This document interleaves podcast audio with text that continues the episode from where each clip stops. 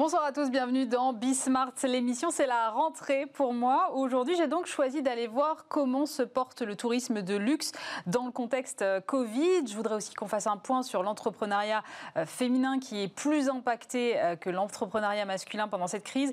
Et puis, on va aller voir aussi ce qui se joue sur le terrain de la transformation digitale. Et puis, à la fin de l'émission, je vous emmènerai à la rencontre d'une association qui a fait du soutien aux TPE et PME en difficulté son cheval de bataille. Je vous proposerai également de réécouter écouter la directrice générale de Maison du Monde, Julie Valbaum. Elle était mon invitée fin juillet et avec elle, j'avais parlé de la résilience de euh, son enseigne dans un contexte quand même compliqué à la fois pour le retail et pour l'ameublement. C'est Bismart l'émission et c'est parti.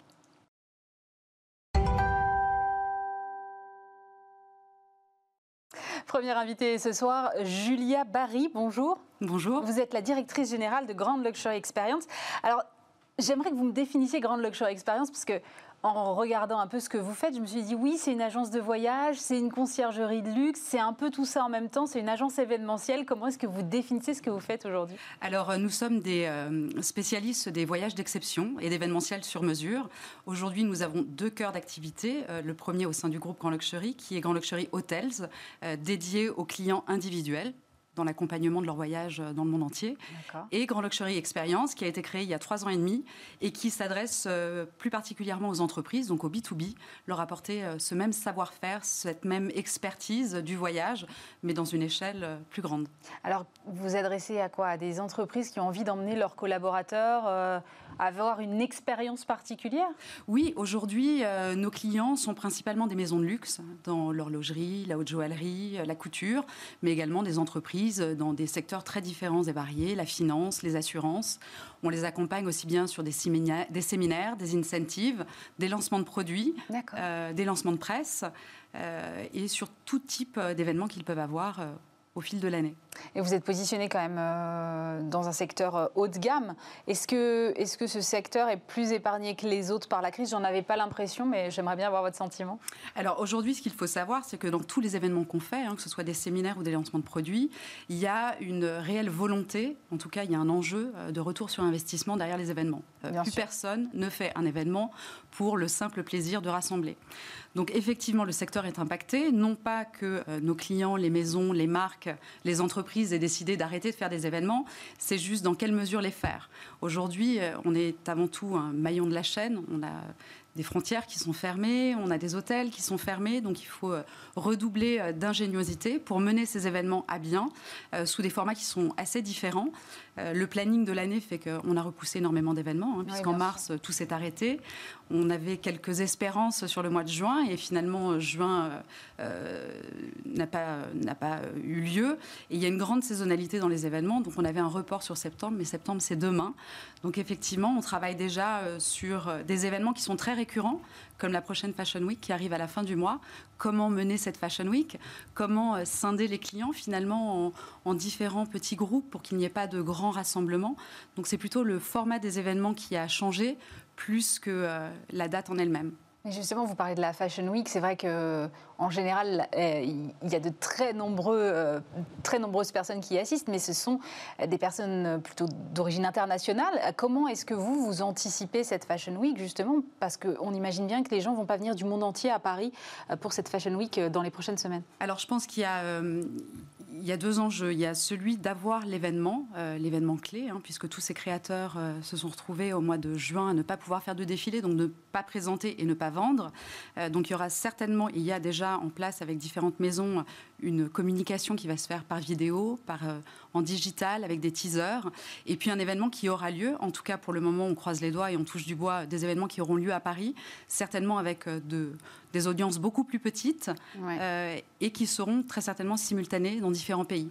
Aujourd'hui, on travaille notamment sur certains événements euh, qui vont se dérouler euh, au même moment à Londres, à New York, euh, à Singapour, à Paris.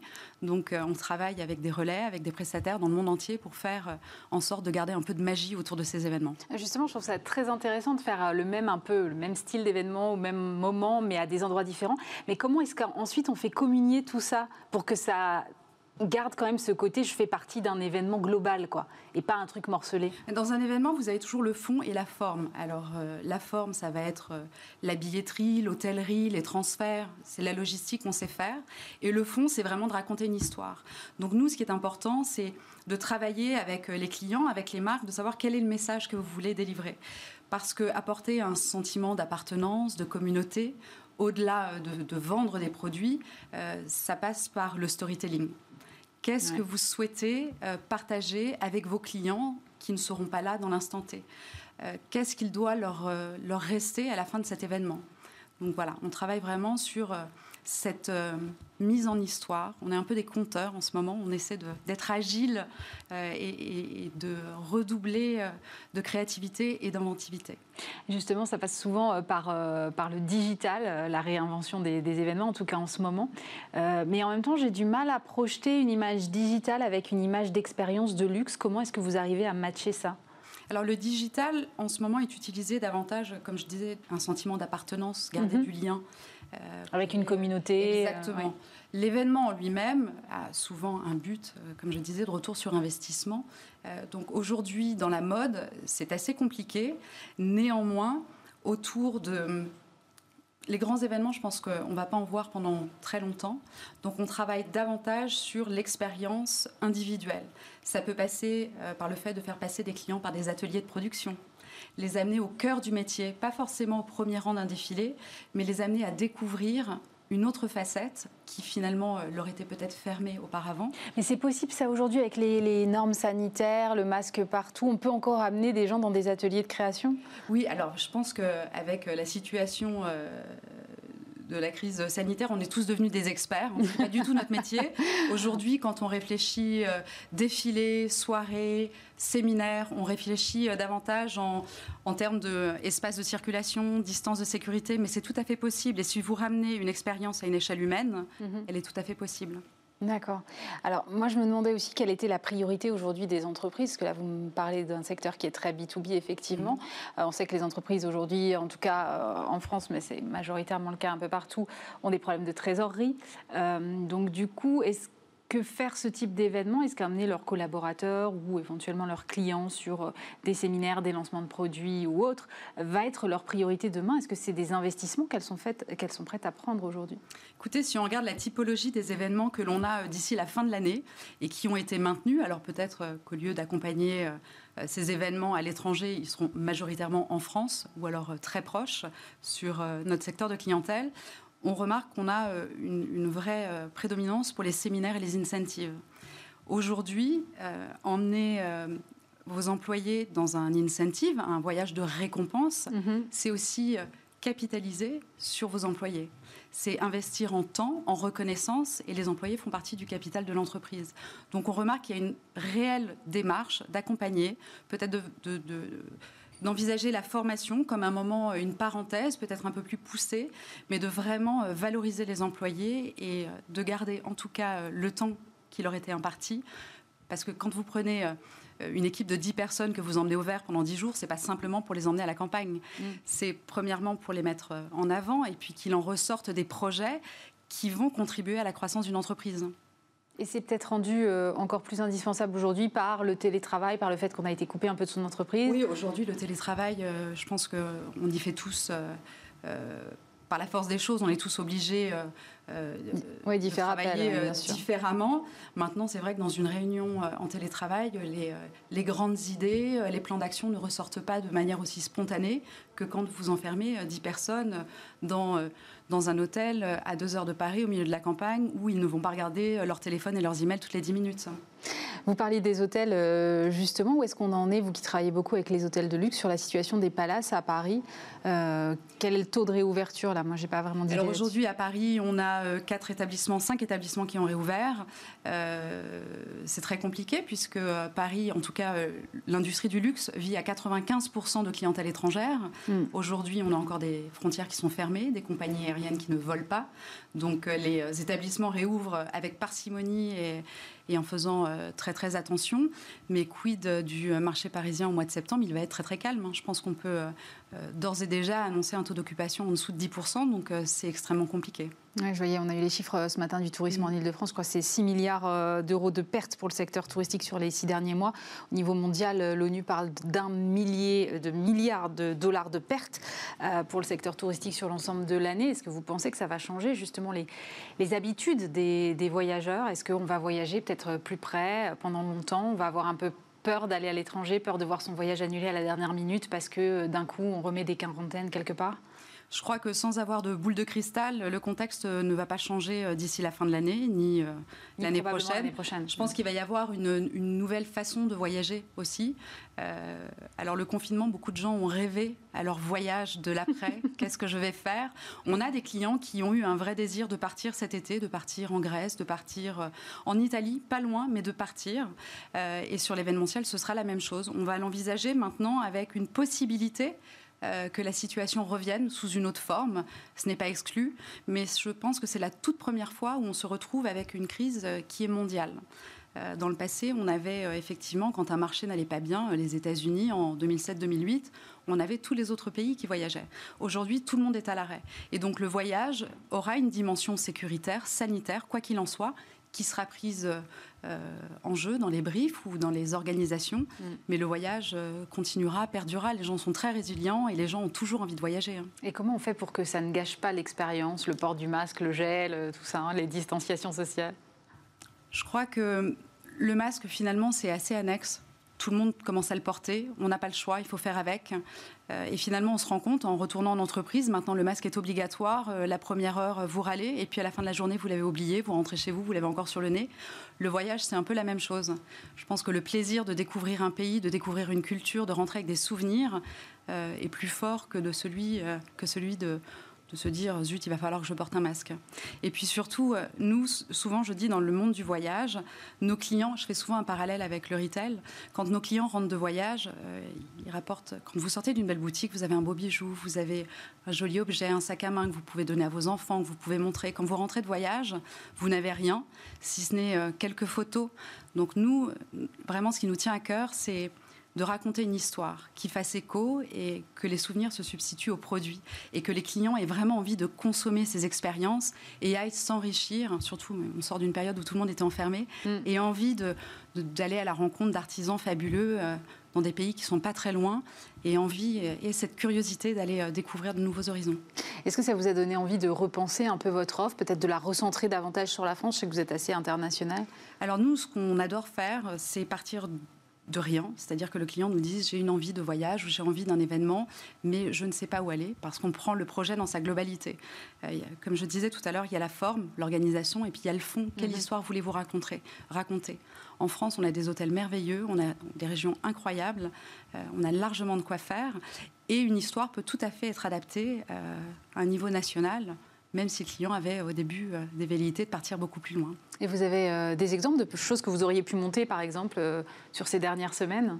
Alors, sur ces dernières semaines, euh, pas de projet qui se soit en tout cas déroulé. Mmh. Maintenant, on prépare la rentrée. On avait plusieurs très gros projets, en tout cas du mois de fin septembre à, à fin fin septembre à fin décembre. Là, on travaille sur un projet en simultané, puisque le projet devait venir à Paris. Euh, effectivement, les clients devaient venir de New York, Singapour, New Delhi et Londres. Euh, je pense, euh, sans avoir de boule de cristal, que ça va être compromis. Donc, on travaille sur un événement en simultané qui va se dérouler dans quatre pays. donc, c'est une première pour nous. c'est vraiment assez, euh, assez euh, particulier puisqu'on travaille aussi avec une scénographie, un fil conducteur, euh, une histoire à raconter. Il y aura des temps forts par vidéo et puis il y aura des lieux à Paris qui vont être filmés pour retranscrire la scénographie à l'étranger pour tout le monde en même temps. Et on ne perd pas l'émotion c'est toujours ma crainte sur ce genre de format. Alors l'émotion, en fait, elle viendra avec l'histoire qu'on est en train d'écrire pour eux. Merci beaucoup, Julia Barry. Barry pardon. Je rappelle que vous êtes directrice générale de Grande Luxury Experience. Merci d'avoir été avec nous. Merci.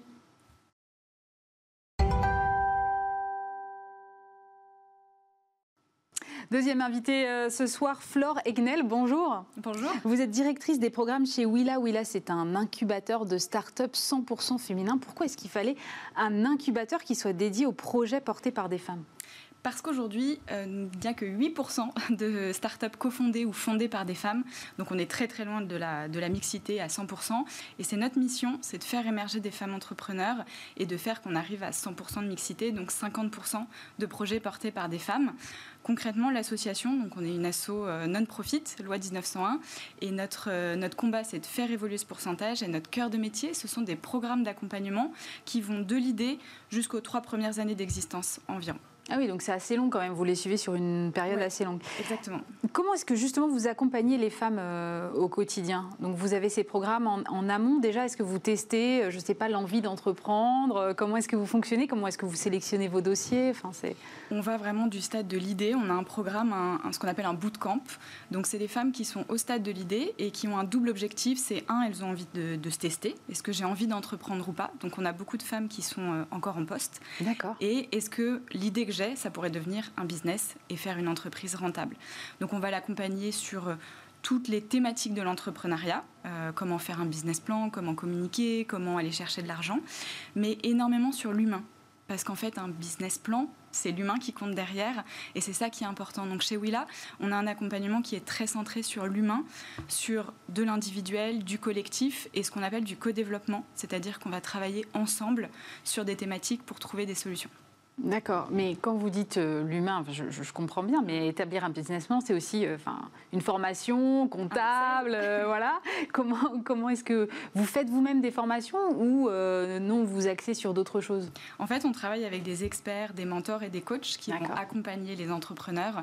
Et, et l'objectif, c'est pas juste bah, apprendre justement à remplir un Excel, c'est de se dire quelle hypothèse je vais mettre dedans, est-ce que c'est en accord avec mes, mes, mes, valeurs, ma vision, et, et du coup, est-ce que je suis d'accord pour aller euh, lever des fonds dans six mois euh, Telle hypothèse, est-ce que je suis en accord avec tout ça? Donc on va travailler énormément sur l'humain, sur la prise de parole en public, sur le leadership, sur comment manager, comment recruter une équipe. Euh, comment aller convaincre des investisseurs qu'il nous faut absolument 300 000 euros le mois prochain. voilà, donc on accompagne vraiment l'humain avant même le business. Alors, oui, là, ça existe depuis une quinzaine d'années. Avant, ça s'appelait Paris, Paris pionnière, hein, c'est ça et, et, je me demandais si les choses avaient changé en 14 ans. J'espère que vous allez me dire un peu oui, parce que bon. Oui, heureusement. oui. Euh, par contre, la crise euh, vraiment est un accélérateur de, des inégalités hommes-femmes, malheureusement. Le pourcentage, notamment... On est en train de faire machine arrière, là. C'est ce qui est en train d'être amorcé, c'est ce qui va continuer à se passer si on ne prend pas des actions euh, vraiment concrètes pour inverser la tendance. Parce qu'aujourd'hui, une entreprise qui n'est pas accompagnée, elle a deux fois plus de risques d'échouer donc c'est important d'être accompagné. Et surtout, il y a un problème d'accès au financement. Donc le collectif Sista, par exemple, euh, s'est mobilisé pour la cause et a mis en, lumière des chiffres qui sont alarmants.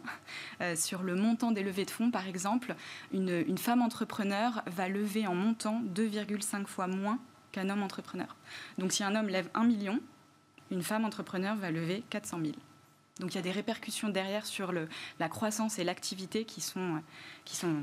C'est une question vraiment de, genre. Je me fais un peu l'avocat du diable, hein, mais c'est vraiment une question de genre ou c'est euh, juste parce que euh, le projet est moins intéressant? Parce qu'on peut se dire aussi le projet est moins intéressant et donc forcément on vous donne moins. Ou alors c'est peut-être aussi une question de culture féminine de j'ose pas demander autant que demanderait un homme. Comment est-ce que vous vous positionnez là-dessus? Exactement, c'est cette deuxième raison. Déjà, on se met nous-mêmes des freins donc je ne suis pas forcément légitime à aller demander de l'argent. Euh, ce montant-là, c'est pas en accord. Souvent, on voit plus petit euh, malheureusement, on va plutôt choisir une micro-entreprise, par exemple. On ne va pas forcément voir euh, un recrutement d'un salarié rapidement. Donc, on voit plus petit, on se met des, freins nous-mêmes. Ensuite, on va nous mettre des bâtons dans les roues, dans le sens où on va lever moins. Euh, surtout, alors il y a une étude aux États-Unis, par exemple, qui est sortie, qui démontre que les questions posées à un homme et une femme entrepreneur ne sont pas les mêmes. On pose des questions sur l'échec aux femmes, c'est ça, plutôt que sur la réussite. Exactement, et surtout sur la vie perso. Donc, on va leur ah, poser des questions plutôt sur la, gestion de la vie pro avec la vie perso. Euh, j'ai des, des, entrepreneurs que j'accompagne.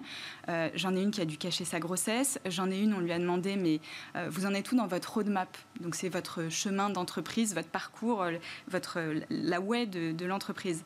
Bah alors j'ai prévu ça, ça et ça. Non, non, mais je parle de votre roadmap familial. Vous avez deux enfants, non? Vous prévoyez un troisième On a encore ce genre de questions aujourd'hui? Malheureusement, oui. Et, donc là, avec la crise, ça exacerbe tout ça pas que les femmes, si on est honnête, parce qu'en fait, ça va, ça va mettre en lumière les inégalités euh, pour toute personne qui n'a pas accès facilement à du capital, qui n'a pas un environnement propice mm. euh, un enfin, pour, euh, pour développer l'entrepreneuriat. Et du coup, en fait, il faut, il faut vraiment agir rapidement et prendre des mesures concrètes pour essayer d'inverser cette tendance qui est en train de nous amener à un retour en arrière. Et c'est vrai que euh, moi j'ai lu cette semaine euh, le sondage réalisé par euh, France Initiative France auprès de 9000 dirigeants de TPE. Mm. Les femmes qui sont donc forcément plutôt représentées dans la restauration et dans le commerce sont davantage suspendu leurs activités que les hommes pendant le confinement. 69% contre 49%, je trouve que c'est quand même un gros écart. Et 66% d'entre elles n'ont pas pu se rémunérer contre 55% des hommes. Il y, a un vrai travail à faire, à faire là-dessus en fait. Sur le financement complètement, euh, il y a trois quarts des dirigeantes, en tout cas euh, chez Willa, qui n'ont pas de visibilité sur une trésorerie à plus de six mois. Donc ils ne savent pas si au bout de six mois, elles vont pouvoir continuer leur entreprise. Donc il y a vraiment quelque chose à faire sur l'accès au financement. Est-ce que cette crise, elle ne peut pas faire comprendre enfin aux femmes entrepreneurs qu'il faut que justement elles osent davantage, qu'elles aient davantage d'audace, qu'elles soient plus incisives auprès des gens auprès desquels elles lèvent des fonds pour qu'enfin on arrive à régler ce problème? Mmh, complètement. Euh, après, ce n'est pas qu'une démarche personnelle, c'est aussi euh, sur des prêts, euh, sur du financement externe, sur des prêts bancaires par exemple. Donc on n'est pas face à un investisseur, on va être face à un banquier. les, qui est souvent un homme en plus. Qui est souvent un homme. Et les femmes en, en moyenne ont deux fois plus de risques d'avoir un refus pour un prêt bancaire. Donc il y a tout ce qui est financement, il y a tout ce qui est aussi bah, travailler la confiance en soi et surtout avoir accès à l'information. D'où l'importance aussi d'être accompagné. Euh, je pense qu'aujourd'hui, il y a deux, deux, actions concrètes qui pourraient euh, permettre d'inverser la tendance. Mhm. C'est un, l'accompagnement des femmes entrepreneurs, parce qu'aujourd'hui, si on est accompagné, on a deux fois plus de chances de, parvenir au succès euh, de, de, son entreprise. Donc c'est être accompagné. Et d'ailleurs, là, pour le coup, je tiens à remercier tous les partenaires chez Willa, parce que bah, sans eux, on ne pourrait pas accompagner autant de femmes mhm. entrepreneurs. D'ailleurs, avec la crise, on a eu deux, deux retours. On a eu d'un seul coup le gel de tous les budgets, donc on arrête. Donc ça a impacté clairement l'accompagnement des femmes dans des programmes spécifiques. Et à l'inverse, on en a d'autres qui sont dit, mais en fait, c'est le moment de soutenir l'entrepreneuriat féminin, c'est le moment d'investir chez Willa et de continuer à, soutenir les femmes qui veulent entreprendre. Donc il y a cette brique accompagnement qui va aider les femmes à oser entreprendre et aller plus loin, puis surtout à faire partie d'une communauté. Et de l'autre, je pense qu'il y a le, financement euh, pour les aider à avoir accès à du financement. On pourrait imaginer des, enveloppes budgétaires spécifiques euh, dédiées à des femmes entrepreneurs. On pourrait imaginer des, process euh, plus, courts. Alors même s'il y a plein de dispositifs financiers qui ont été mis en place. Oui, le gouvernement a fait quand même un gros travail, c'est vrai. On a de la chance d'être en France, quand même. Clairement. mais il y a, nous, dans les entrepreneurs que j'accompagne, il y a moins de 10% des entrepreneurs qui ont pu bénéficier d'une aide le, PGE, par exemple, le prêt de garantie par l'État, euh, c'est basé sur la masse salariale ou sur le chiffre d'affaires. Oui, donc forcément, elles en sortent quand on est au début de... Oui, bien sûr. On ne peut pas en bénéficier. Donc... Euh, donc c'est super, mais pour le coup, euh, il y a encore des choses à faire en termes d'accès au financement. Vous parlez d'accompagnement. c'est important justement de ne pas se sentir seul quand on démarre une activité. Mmh. Tout à fait. C'est la raison principale pour laquelle euh, les entrepreneurs nous rejoignent. Il y a un accès pour avoir de l'expertise, donc euh, sur toutes les thématiques de l'entrepreneuriat, mais surtout faire partie d'un réseau, ne pas se sentir seul, euh, partager les bonnes nouvelles, les échecs, les problématiques, trouver des solutions. on parlait de, clichés encore sur la femme qui a une charge mentale importante, mm. qui doit s'occuper encore un peu de la maison, des enfants. Pendant le confinement, ça a été terrible. La double peine. Double peine. et, d'ailleurs, j'ai une entrepreneur la semaine dernière qui me disait euh, merci, merci d'avoir été là parce que mère célibataire, en fait, si Willa n'avait pas été là, j'aurais mis la clé sous la porte et j'aurais arrêté. Et en fait, j'aurais choisi la solution de facilité de revenir au salariat. C'est vrai qu'on comprend bien que c'est une problématique. Euh, en même temps, revenir au salariat, c'est pas forcément une, solution de facilité, mais, euh, mais oui, j'entends bien ce que vous dites. Moi, je me disais aussi qu'il était temps de changer un peu l'image de la femme entrepreneur. Je crois que vous œuvrez aussi là-dessus. Parce que souvent, quand on nous propose des profils de femmes, euh, en tant que, journaliste ici, on en reçoit beaucoup. Et souvent, on nous propose euh, une entrepreneur, elle fait soit du yoga, soit de la food tech. Et je schématise euh, à peine. Donc, est-ce que vraiment on peut montrer aujourd'hui qu'il y a un autre visage de l'entrepreneuriat féminin en France et qu'elles sont présentes dans tous les domaines? Complètement, c'est exactement ce qu'on fait. nous, on est généraliste, donc c'est tout type d'innovation, puisque c'est notre cœur de métier, c'est des startups innovantes, mais c'est tout type d'innovation. Alors oui, il y en a beaucoup autour de l'enfance, autour du, yoga, du bien-être, des RH aussi, mais pas que. Euh, il y en a dans le sport, il y en a dans la finance, il y en a dans la blockchain, dans l'intelligence artificielle, et, ça fait partie, hein, c'est notre rôle à tous et à toutes, parce que si on veut inverser la tendance, c'est tous ensemble, c'est de mettre en avant justement des rôles qui changent un peu, et surtout qui, qui changent du rôle, du, profil type de l'entrepreneur, qui est un homme blanc de 35 ans et qui a fait des études. Mm, mm. Donc euh, c'est des femmes de tout profil et, et des profils beaucoup plus divers et issus de secteurs où les femmes sont sous-représentées. Et le, la mise en avant de rôle modèle, clairement, est un facteur pour accélérer l'entrepreneuriat féminin. Justement, vous travaillez avec des, avec des mentors, vous avez euh, des gens qui viennent justement servir de rôle modèle auprès de ces femmes-là? Complètement. Alors, on a deux types de mentors. On va avoir un peu les rockstars qui ont euh, le côté un peu euh, renom et, qui, du coup, font un peu rêver. Et en même temps. par, exemple, par exemple, on a envie de savoir. Alors, on a accompagné euh, la fondatrice de Envie de Fraise, on a accompagné Tritwell, on a accompagné Flucity, Gobilab, mhm. donc dans, des secteurs B2C, B2B. mais la richesse, vraiment, c'est l'envie d'aider, en fait, les nouvelles qui arrivent. Et donc, on a 15 ans d'historique. Donc, on a accompagné beaucoup de startups, plus de 550 mais même celles qui sortent de programme ont envie de, du coup, on appelle ça plutôt du marrainage, et, de donner envie aux autres. Et on essaye justement de mettre en avant des, entrepreneurs qui ne sont pas forcément connus, euh, surtout dans les secteurs B2B, on en entend un petit peu moins parler. Vrai. Mais c'est de mettre des profils qui, changent un peu et qui aident du coup les nouvelles. C'est quoi vos, vos ambitions pour Willa euh, dans les cinq prochaines années?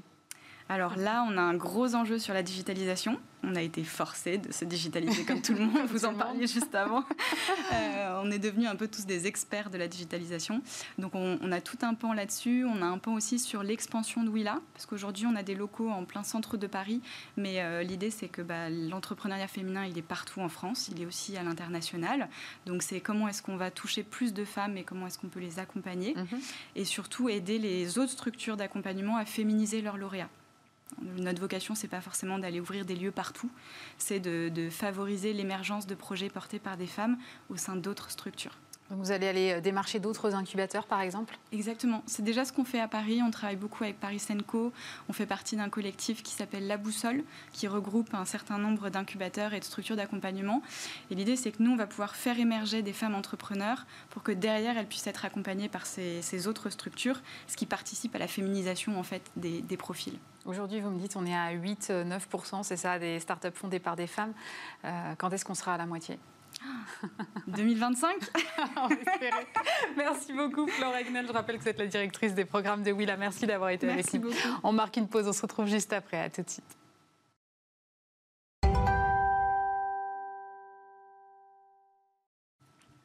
De retour dans Bismart, l'émission, j'ai le plaisir d'accueillir Émilie Daversin. Bonjour. Bonjour. Vous êtes la cofondatrice de VO2 Group. Alors, c'est une société de conseil en transformation digitale.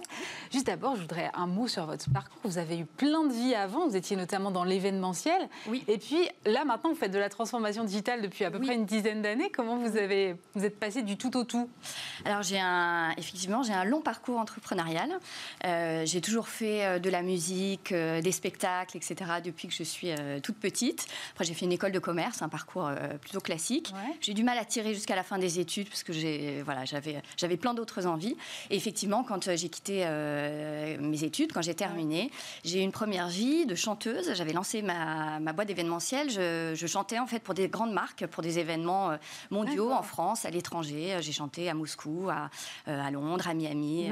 voilà. Donc j'ai, j'ai, un peu parcouru le, monde avec cette, cette On est très très loin de la transformation digitale. On est très loin. En même temps, le fait d'être euh, voilà, dans, le, dans le monde entier, finalement, ça parle euh, à tous les jeunes qui s'intéressent à, à, la digitalisation aussi. Et, euh, et voilà, c'était l'univers de la fête. C'était voilà, c'était un monde qu'on retrouve aujourd'hui sur les réseaux sociaux. Donc, c'est pas assez facile. Ah, c'est marrant que vous voyez ça comme ça. Voilà. Et puis, ensuite, j'ai lancé avec mon mari aussi, enfin, j'ai accompagné le lancement d'une plateforme pour les consultants en informatique freelance. D'accord. Voilà. Donc, c'était plus de dix ans avant maintenant l'essor de ces plateformes-là.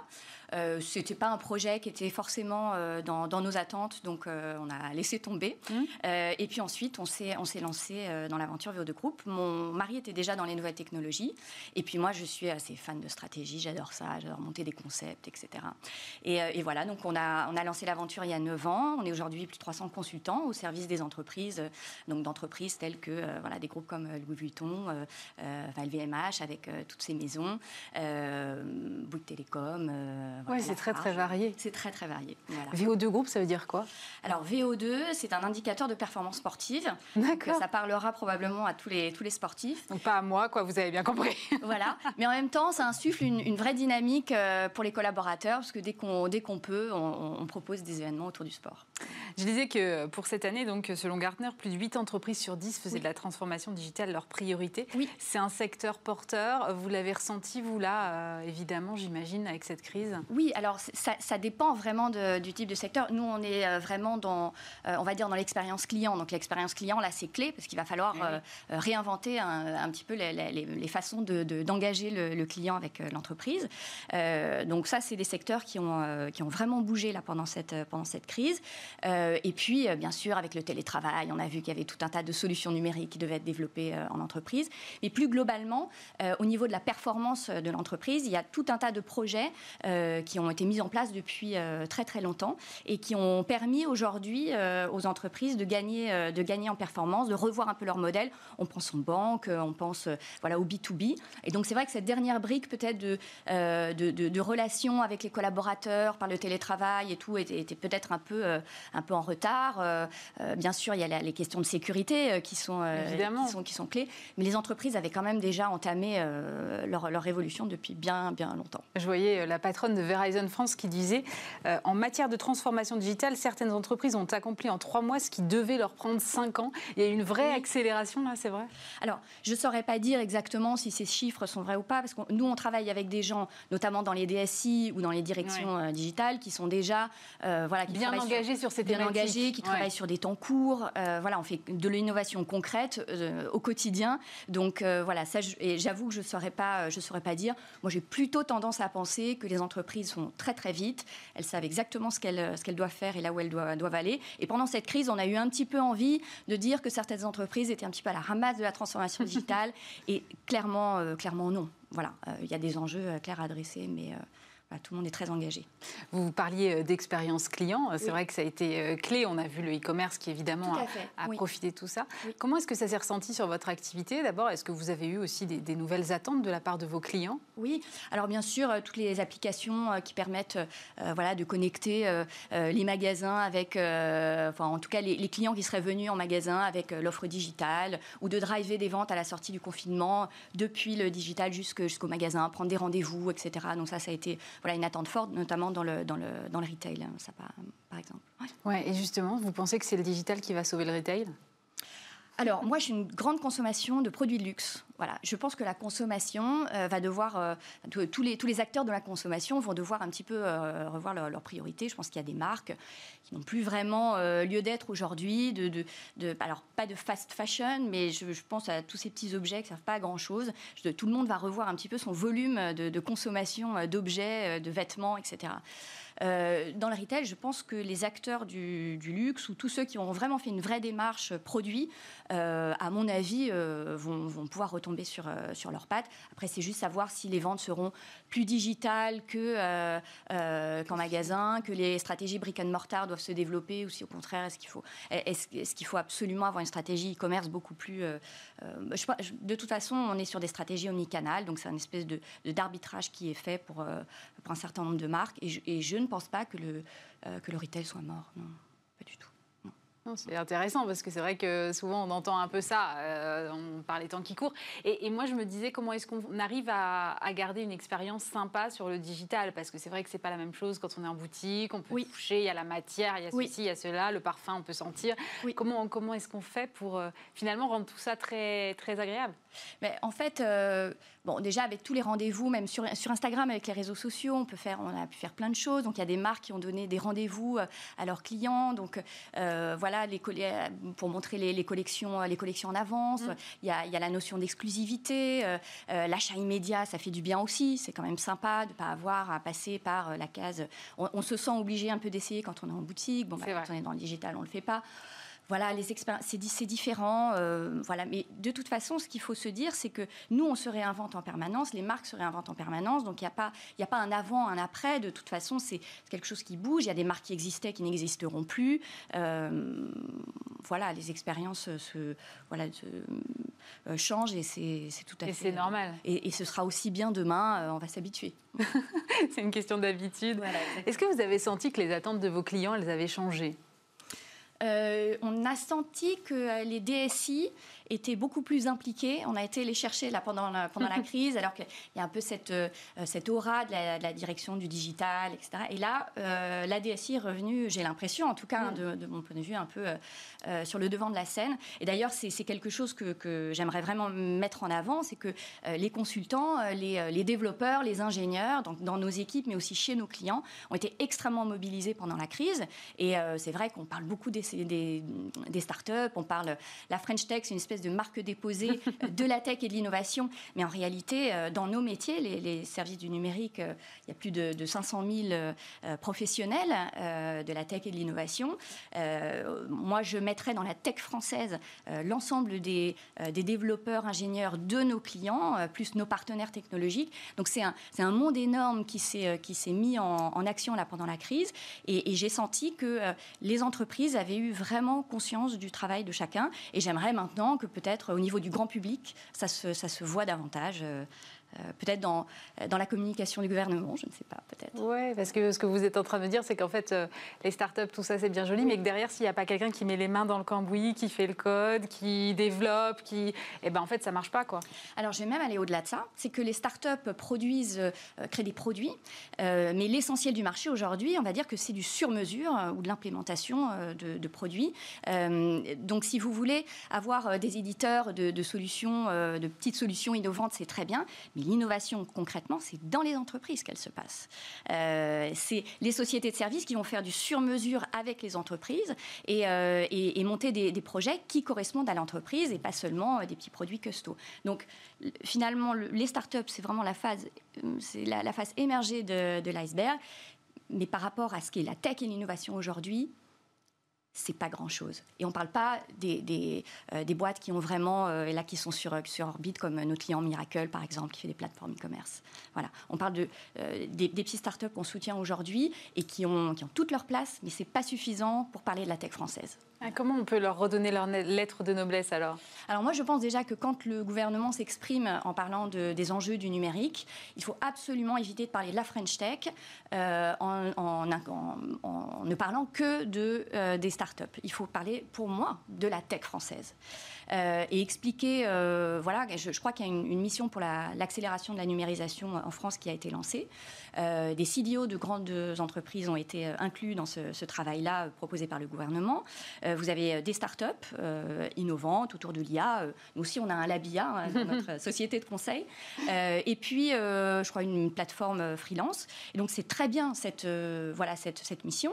Mais les ESN, aujourd'hui, les sociétés de conseil en nouvelles technologies, encore une fois, ont toute leur place dans ce type de discussion sur l'accélération de la numérisation, euh, l'intelligence artificielle, la data, etc. Je, trouve dommage qu'ils soient absents ou certains, euh, certains gros éditeurs. Donc peut-être que pour ce projet-là, euh, bon, c'est voilà, les, jeux sont faits, mais quelque part, j'aimerais sentir, j'aimerais entendre. Moi, je suis, j'aime être valorisée. Je suis une femme. j'ai envie, j'ai envie qu'on parle de moi positivement. Et quand je vais dans une soirée, j'ai envie de pouvoir dire, ben voilà, je travaille, j'ai une société de conseil en, en nouvelles technologies. Je fais de l'innovation, de la transformation digitale. J'ai envie de voir les gens qui disent, ah oui, c'est génial, la tech française, c'est super. Si je dis aujourd'hui ça, c'est compliqué. Ça permettrait d'attirer davantage de talents aussi, on sait qu'on en manque. Bah, le, gros enjeu, c'est le recrutement. Donc bien évidemment, il faut donner envie euh, aux talents de venir. Si euh, les startups, c'est cool, mais la tech un peu moins et l'innovation un peu moins, c'est dommage. Ça, c'est la première chose. Et puis, il y a cette question des femmes. Alors les femmes, il y en a, il y en a très très peu dans le numérique, bien oui, je évidemment. C'est un énorme enjeu. Mais euh, moi, je suis... mais je les comprends si, le secteur n'est pas valorisé et n'est pas valorisant, euh, qui veut venir dans la tech et l'innovation? On veut éventuellement euh, travailler euh, pour, pour une petite start-up sympa avec un esprit très parisien on, a cet esprit start-up. Donc, pour moi, c'est quelque chose de génial et vers lequel il faut euh, tendre en termes d'état d'esprit. Mais en termes de fonctionnement, de croissance, de modèle, etc., il y a, d'autres choses. Et donc, euh, et donc, les femmes ont besoin, je pense, de se sentir valorisées dans un univers euh, qui leur, ressemble. Elles veulent se sentir accueillies. il faut que la tech française, ce soit un monde de possibilités, que ce soit cool, que ce soit sympa, valorisant, ouvert, et pas, ce monde un peu feutré, geek, qui n'est pas du tout. Euh, vous allez chez les clients, euh, vous allez chez L'Oréal, vous avez tout un tas d'ingénieurs qui sont imprégnés de, du marché de la beauty tech et de, tout un tas de domaines qui font rêver aujourd'hui. Donc, bah, le message est passé. J'espère que ça donnera envie à plein de monde de rejoindre les métiers du numérique. J'espère, et de groupe, bien sûr. Merci beaucoup, Émilie Daversin. Je rappelle que vous êtes la cofondatrice de VO2 Group. Merci.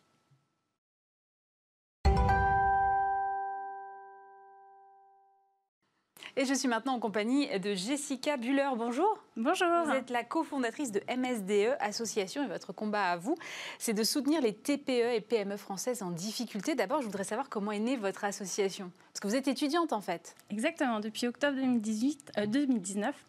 Oui, 2019. Depuis octobre 2019, euh, j'ai repris mes études afin de performer mon niveau de compétences en marketing et communication, mon domaine de compétences depuis 15 ans.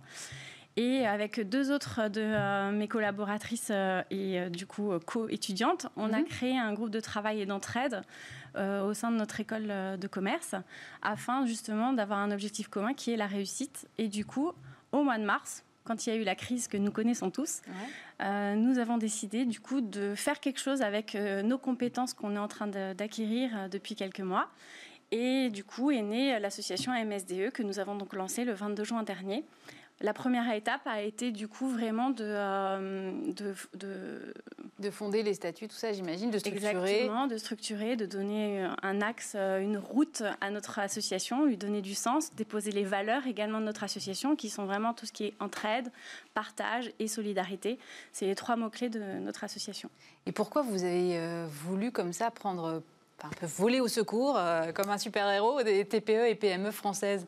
Alors pourquoi? Parce qu'on fait un master en management, stratégie et développement des entreprises en spécialisation marketing. D'où MSDE, j'imagine. Exactement, bravo. Mais également le côté malin, solidaire, euh, engagé et puis euh, déterminé de notre démarche. Et donc, du coup, on a vraiment dit que, on s'est vraiment dit qu'il fallait qu'on qu'on y aille, qu'on aide les entreprises françaises. Et d'ailleurs, le ministère de l'Éducation nationale soutient énormément notre projet, puisque en fait, c'est un, un projet qui a double entrée entre les étudiants qui mettent leur savoir au profit des entreprises en difficulté pour transformer leur savoir en savoir-faire, donc en compétences, un véritable avantage compétitif pour leur carrière professionnelle, et les entreprises en difficulté qui, elles, n'ont pas les moyens justement de faire appel à des cabinets de consulting et qui aujourd'hui vont pouvoir bénéficier d'aides euh, stratégiques d'entreprise. Et c'est vrai que moi, enfin, m'avait envoyé un communiqué de presse et c'est vrai que le ton de la façon dont c'était vraiment rédigé était très pugnace, euh, on a envie de sauver le monde quoi et on n'a pas envie de laisser détruire nos emplois et on va se mobiliser. Et alors, comment ça se passe au quotidien maintenant que vous avez créé cette association? Alors déjà, je vous l'ai dit, hein, euh, dans MSDE, il y a, y a, vraiment la détermination dans... Ah, mais ça s'est senti dans le communiqué, hein, sinon je ne vous aurais pas invité. Ah, bah, super, bah, déjà merci de l'invitation. Et alors, comment ça se passe au quotidien? C'est tout d'abord, on a constitué des équipes projets, puisque vraiment l'objectif, c'est d'avoir un, certain vivier d'étudiants euh, de diverses compétences stratégiques. Ça peut être de la finance, du juridique, de la comptabilité, euh, de la communication, du marketing, du commercial. Donc vraiment, il faut avoir un niveau quand même Bac plus 4, Bac plus 5 pour intégrer MSDE. Ils nous, font, euh, ils nous soumettent pardon, leur candidature. Mmh. Nous, les, au niveau du conseil d'administration de l'association, nous validons certaines candidatures en fonction des profils. Il y a également du coup un entretien téléphonique qui se fait, puisque tout se fait à distance. Hein. Maintenant, on est bah dans le nouveau mode. Là, voilà. voilà, c'est ça. On fait du télétravail. MSDE Association a également euh, opté pour ce choix-là, puisqu'on est sur le territoire français dans son intégralité. Et même si les trois cofondatrices, il y en a une de Chorges, une de Strasbourg, moi-même, et puis une autre de Paris, mais voilà, on est vraiment sur euh, le territoire national. On a des étudiants qui viennent un peu de partout. Aujourd'hui, on a une quinzaine d'étudiants qui sont en soif de pouvoir euh, appliquer leur savoir. Et du coup, euh, à partir de là, septembre, puisqu'on est à l'aube du mois de septembre dans quelques jours, et eh bien du coup, on lance le recrutement d'entreprises en difficulté, TPE, TPE PME, micro-entreprises, professions libérales. Donc là, euh, c'est le moment de leur passer un message. Euh. Exactement. Donc si vous êtes une entreprise TPE, PME en difficulté, vous écrivez à MSDE Association. Exactement. Et comment est-ce que vous allez les accompagner alors? Parce que c'est ça qui les intéresse. Tout à fait. Donc il y a des équipes projets constituées d'étudiants. Euh, et également, ces équipes projets vont être managées par un chef de projet, donc un professionnel qui, lui, vraiment a une spécialité euh, forte par rapport aux besoins de l'entreprise. Donc ça démarrera par un diagnostic, un audit de l'entreprise, du marché, quelles sont finalement euh, les opportunités et les menaces de ce marché, les forces et les faiblesses de l'entreprise actuelle, et du coup, comment on va pouvoir l'accompagner? On va lui proposer tout un plan d'action. Et si ce plan d'action qui est présenté à l'entrepreneur est accepté, et eh bien du coup, là, l'équipe projet continuera travail. Vous avez euh, déjà trouvé des professionnels qui vont vous, vous aider tout à fait, exactement. On a cette chance-là d'avoir des, personnes qui, bah, justement, adhèrent aux valeurs des MSDE, à savoir le partage, la solidarité, l'échange. Et ça, c'est, euh, j'en ai presque la chair de poule. c'est beau vraiment de voir cette solidarité qui se, fait, qui se met en place en France depuis plusieurs mois. Oui, parce que vous n'allez pas laisser des étudiants euh, qui, même s'ils ont bac plus 4, plus 5, comme ça, Tout à fait. ça reste un peu compliqué quand même. Oui, et on n'est pas là pour faire du un mauvais job, un, bad job hein, et du bad buzz. On est vraiment là pour aider les entreprises euh, en difficulté. Vous attendez, euh, vous n'avez pas peur d'être submergé par les demandes? Parce qu'en plus, vous faites ça, je crois, bénévolement, du coup. Tout à fait. Effectivement, Hélène, Ilam et moi, on fait ça bénévolement, en plus de notre activité, à savoir euh, professionnelle et nos études. Donc oui, effectivement, c'est quelque chose qu'on fait bénévolement. On fait ça sur le temps du soir, les week-ends. En plus, euh, mes deux collaboratrices, euh, enfin oui, collaboratrices, ont des enfants. Donc, mhm. euh, elles font ça en plus de leurs enfants. Donc, des, des vraies superwomen. Merci beaucoup. En tout cas, alors, donc, le message est passé aux TPE et PME françaises qui voudraient vous rejoindre. Jessica Buller, cofondatrice de MSDE Association. Merci beaucoup d'avoir été avec nous.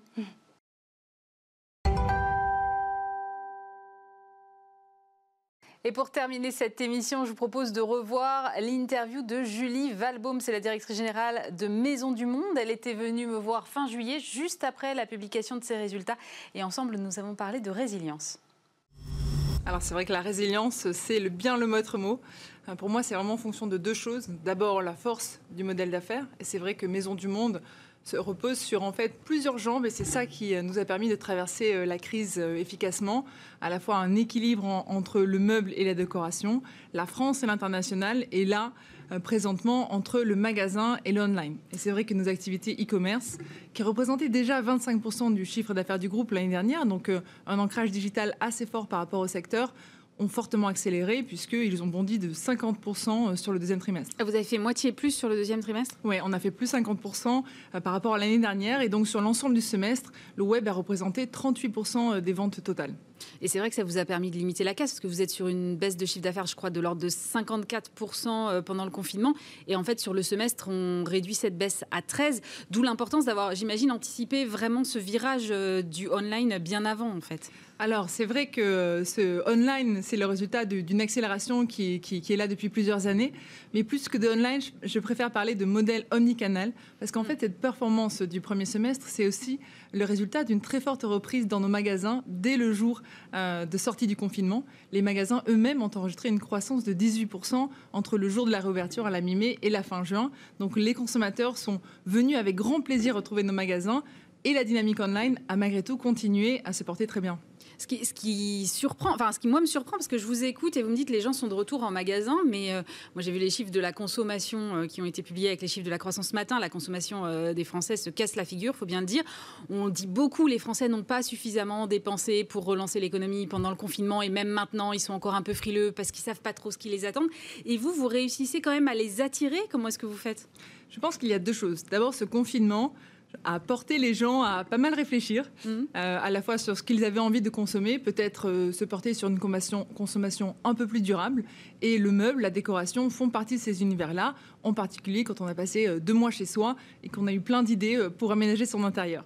Et je pense qu'avec le télétravail qui va se développer, c'est vraiment une tendance qui va porter notre secteur. Donc ça, c'est vraiment, c'est vraiment important de, le souligner. Mais en fait, c'est évident, mais j'y avais pas pensé du tout, mais c'est vrai que c'est évident. Plus on passe de temps chez soi et plus on a envie que ce soit sympa, parce que forcément... Euh, Exactement. Donc ça, c'est vraiment une, une tendance forte et qui est positive pour l'ensemble des acteurs. Et puis je crois qu'il faut souligner la force de la marque et le fait qu'effectivement, dès la reprise, on a vu les consommateurs réaffluer en magasin. Et ça, vraiment, ça, témoigne du, rayonnement de la marque, du fait qu'on peut s'appuyer sur à la fois une offre différenciée, une expérience magasin unique, et effectivement une expérience omnicanale qui permet de répondre à beaucoup de besoins à la fois. Et pourtant, vous êtes euh, quand même dans un secteur qui a été assez sinistré. On a vu... Euh, bah, Alinea, on a vu But, quand on pense Conforama également, Habitat aussi, hein, qui sont tous en, grande difficulté aujourd'hui. Qu'est-ce qui fait que vous, vous arrivez à tirer votre épingle du jeu là où les autres, bah, pour l'instant, n'y arrivent pas Il faut hmm. bien le constater? Le secteur euh, du retail, déjà, est un secteur en profonde mutation. Euh, et le secteur du meuble est également euh, fait face à des défis, puisque la digitalisation dans le secteur du meuble et de la déco, ce n'est pas facile. Ça demande des investissements logistiques et marketing très importants. Et donc, effectivement, il faut à la fois avoir un modèle d'affaires au départ qui permet cette digitalisation. Nous, aujourd'hui, on a un online qui n'est pas dilutif, donc euh, on n'a aucun problème à aller se développer sur le online parce qu'on ne dilue pas nos marges en le faisant. Et puis, euh, il Même avec des frais de port qui doivent être, euh, j'imagine, conséquents, parce que la logistique derrière, quand on transporte un canapé, c'est pas la même chose que qu'une veste ou un livre ou que sais-je encore. C'est vrai. C'est vrai, on a des frais logistiques plus importants. Il y a également des frais marketing qui viennent soutenir ce développement online mais il y a aussi euh, un modèle très lean derrière en termes de frais de personnel, euh, loyer. Et donc, euh, nous, on a une équipe à Paris qui gère nos 12 pays. Et donc, ça permet effectivement une, une bonne, un bon écrasement des coûts fixes. Et donc, dans l'ensemble, on a un online qui n'est pas dilutif. Et donc, ça, c'est très bien. Et puis, il faut avoir aussi, je pense, pas mal de liquidité, la capacité d'investissement. Mmh. C'est vrai que Maison du Monde se différencie dans le secteur par des marges très élevées. Et donc, à la fois de façon structurelle, cela nous permet d'investir dans des projets stratégiques comme la marketplace, comme notre deuxième entrepôt hein, qui sera mécanisé, automatisé avec de l'intelligence artificielle. Et puis, dans des temps plus difficiles comme celui-ci, de pouvoir faire face euh, à cette crise. Ça ne vous a pas empêché quand même de faire un PGE de 150 millions d'euros. Euh, c'était absolument nécessaire? Alors, absolument nécessaire, euh, qui peut le dire? En fait, aujourd'hui... C'était un truc de précaution? Aujourd'hui, je pense qu'on n'est on est, on est jamais trop prudent. Malheureusement, on ne peut pas dire que le Covid est derrière nous. Mm. Euh, je pense que le retail a, été soumis à, plusieurs fluctuations dans les dernières années et ça ne va pas s'arrêter. Non, non, c'est vrai euh, que là, avec les grèves, les gilets jaunes, maintenant ça, euh, on a un peu du mal à voir le bout du tunnel quand on fait du retail aujourd'hui. Exactement. Et donc, vous parliez de résilience tout à l'heure, je pense que c'est fondamental. Et l'autre maître mot, c'est l'agilité. Et donc, on a besoin de réunir vraiment ces, ces deux atouts. Et pour nous, le PGE, c'était une façon d'avoir toute cette liquidité pour justement pouvoir faire face à, à tout ce que peut nous présenter le futur. Vous visiez un chiffre d'affaires, je crois, de l'ordre de 2 milliards en 2024, si mes souvenirs sont bons. Est-ce que ça remet tout ça en cause ou pas? Alors l'année dernière, on a posté un chiffre d'affaires de 1 milliard donc effectivement une ambition forte à 2024 qui repose sur une stratégie qui, à mon sens, reste complètement pertinente, puisque c'est vraiment le développement de ce modèle omnicanal avec, on l'avait déjà dit l'année dernière, une digitalisation croissante. On avait prévu l'année dernière qu'à 2024, un tiers de notre chiffre d'affaires viendrait du e-commerce, mm. euh, et notamment avec euh, le lancement euh, à l'automne, c'est-à-dire dans quelques mois, de notre marketplace. Donc effectivement, peut-être que cette tendance-là s'accélérera, et puis également la poursuite du développement à l'international. Ça aussi, c'est complètement d'actualité. Et d'ailleurs, notre performance à l'international a été particulièrement bonne, avec des croissances très fortes dans des pays comme la Belgique, l'Allemagne ou la Suisse. Donc on voit bien que le fait d'avoir un modèle équilibré aussi en termes de pays nous sert beaucoup. Alors toujours à l'horizon 2024, je crois que vous visez 50 euh, 000 euh, articles, 23 collections par an. Est-ce que ça donne pas quand même un petit côté fast fashion à l'ameublement, alors que justement on est un peu dans une tendance aujourd'hui de biens durables, euh, éco-responsables, qui vont s'inscrire dans la durée et qu'on va pas changer tous les quatre matins? Alors je pense que les deux ne s'opposent pas. Déjà, pour euh, croître sur le digital, il faut pouvoir offrir à nos clients au-delà d'une marque forte, parce que vous savez que le consommateur digital est très à peur, donc euh, il faut lui donner une raison, une raison d'être, de venir chez nous. Et puis, il faut lui, lui apporter deux choses. Une expérience client de qualité, bien sûr, et puis du choix à nouveau, le consommateur étant très à peur, il a besoin de choix. Et donc, effectivement, euh, pour se développer sur le digital, nous avons choisi à la fois de conserver euh, nos collections, donc effectivement environ 16 euh, 000 produits, donc ce n'est pas rien, et de les compléter par une offre marketplace qui sera une offre sélective. Donc, l'idée, c'est pas d'aller au tout venant et de faire vraiment des, des millions d'articles, mais vraiment d'aller chercher ce positionnement qui est très propre à Maison du Monde, style, qualité et accessibilité. Donc ça, c'est très important et c'est comme ça qu'on va effectivement développer cette offre avec finalement euh, la possibilité d'aller chercher chez des producteurs qui ont déjà cette offre-là la capacité à eux aussi de leur donner une part de voix. Parce que vous savez, le, secteur du, meuble et de la décoration, c'est un secteur très très fragmenté. Et je pense que dans les années qui, viennent, ces besoins d'investissement vont faire que effectivement, il y a un risque, une opportunité, en tout cas une hypothèse de consolidation. Donc je pense que le rôle de Maison du Monde, c'est aussi de pouvoir apporter une surface de vente et une part de voix à ces petits producteurs dans chacun de nos pays européens qui sinon en fait euh, se couperaient de beaucoup de consommateurs. C'est quoi? C'est d'aller chercher des designs un peu différents euh? Des designs un peu différents, des producteurs locaux. Euh, il y a beaucoup beaucoup de marques dans chaque pays qui en fait n'ont qu'une empreinte nationale. À nouveau, le meuble étant très coûteux en termes de logistique, c'est très difficile pour une marque de s'internationaliser. Maison du Monde avec Ikea sont les deux seules vraies marques européennes en termes d'empreinte, en termes de nombre de pays, une dizaine de pays. Il n'y a pas beaucoup d'enseignes euh, qui peuvent euh, prétendre une telle empreinte. Et donc, pour ces producteurs-là, c'est vraiment l'accès à un marché incroyable. Et en plus, au-delà du online, l'accès demain à des magasins, puisque notre marketplace, dans le futur, sera aussi accessible en magasin. Alors l'année dernière, vous avez ouvert euh, un hôtel à Nantes, si mes souvenirs sont bons. Tout à fait. Et là, l'hôtellerie, après le retail, je pense que c'est aussi le, ou même en même temps que le retail, c'est le secteur qui qui souffre le plus, hein, sans doute en ce moment. Euh, du coup, est-ce que vous avez envie de continuer sur cette voie-là? Et puis, euh, comme c'était il y a un an, quel bilan est-ce que vous avez fait de cette ouverture? Alors, nous sommes très heureux de cet hôtel Maison du Monde. L'hôtel Maison du Monde, pour nous, c'est euh, c'est un petit peu revenir, renforcer notre ADN. Notre ADN, c'est vraiment l'inspiration, apporter du bien-être dans des lieux de vie. Hein, qui euh, allie effectivement euh, style, convivialité. Et l'hôtel Maison du Monde, avec notre partenaire Vicartem que nous saluons, fait exactement ça. C'est-à-dire le, euh, le logo de la signature de l'hôtel, c'est comme à la maison, mais en mieux. Donc cet hôtel, il fait ça en fait. Il, euh, il rencontre notre marque, il fait vivre à nos consommateurs euh, un moment un peu différent. Et à nouveau, je pense que la puissance de la marque étant un atout essentiel dans le retail et d'aujourd'hui et de demain, il remplit complètement son rôle. Mais ça vous refroidit pas là tout ce qui se passe? Non, parce qu'en fait, vous savez, euh, il, faut, il faut regarder à moyen terme. Le retail étant tellement, présentant tellement ce risque justement de, de mouvement permanent, il faut je le disais, être agile, bien sûr, et réagir au court terme, mm. mais garder un cap à moyen terme. Et ce cap, en fait, de pouvoir développer euh, des lieux de vie euh, pour nos clients et puis aussi pour nos professionnels. Vous savez qu'on a un segment d'activité qui se développe, qui est le B2B, donc la vente aux professionnels. Quel meilleur showroom qu'un hôtel pour ce segment B2B et Puisque vous parliez de B2B, vous vous développez aussi, euh, je crois, sur, le, sur les bureaux, oui. l'aménagement de bureaux. Là aussi, avec le télétravail, est-ce que ça a encore un sens? Est-ce que ça rebat les cartes? Oui, tout à fait. Non seulement le télétravail va permettre effectivement euh, une nouvelle ouverture de marché chez les particuliers, mais l'ensemble des entreprises, et on en fait partie, nous posons aussi euh, des questions sur comment en fait mmh. euh, rendre ces lieux de travail un peu plus conviviaux, des lieux de rencontre. Moi, je trouve que la dialectique du télétravail est extrêmement intéressante parce qu'elle fait réinventer également le temps au bureau. Donc, absolument. Voilà, on fait du. Aujourd'hui, on va peut-être moins chercher la productivité au bureau, puisque finalement, on est très productif chez soi. En revanche, on va aller chercher au bureau la créativité, la convivialité, la rencontre, l'innovation. Et pour ça, ça appelle des bureaux un petit peu différents que ceux que nous avions euh, il y a 10 ans ou 15 ans. Donc je pense qu'on a une vraie carte à jouer aussi. Alors, puisqu'on parlait euh, du retail et que effectivement c'est quand même un secteur qui, souffre énormément et vous le vivez et des tas d'autres enseignes le vivent, comment est-ce que vous, euh, de votre point de vue, est-ce, est-ce que les retailers vont pouvoir s'en sortir demain? Comment vous voyez l'avenir vous du retail?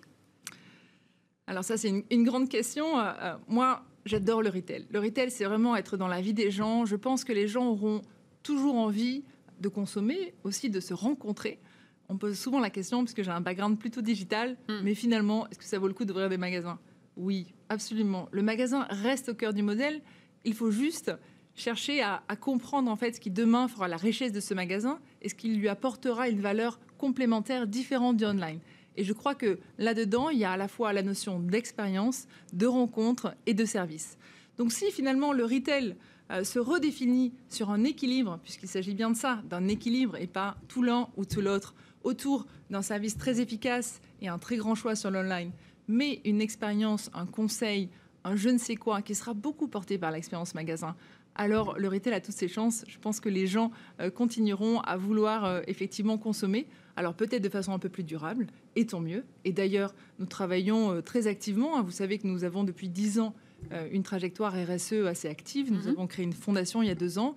Pour nous, c'est un aspect très important. On va accélérer nos efforts dans le domaine. Et cette offre plus durable va complètement dans le sens de l'histoire. Julie Valbaum, la directrice générale de Maison du Monde, qui était avec nous euh, fin juillet. Bismart, l'émission s'est terminée pour aujourd'hui.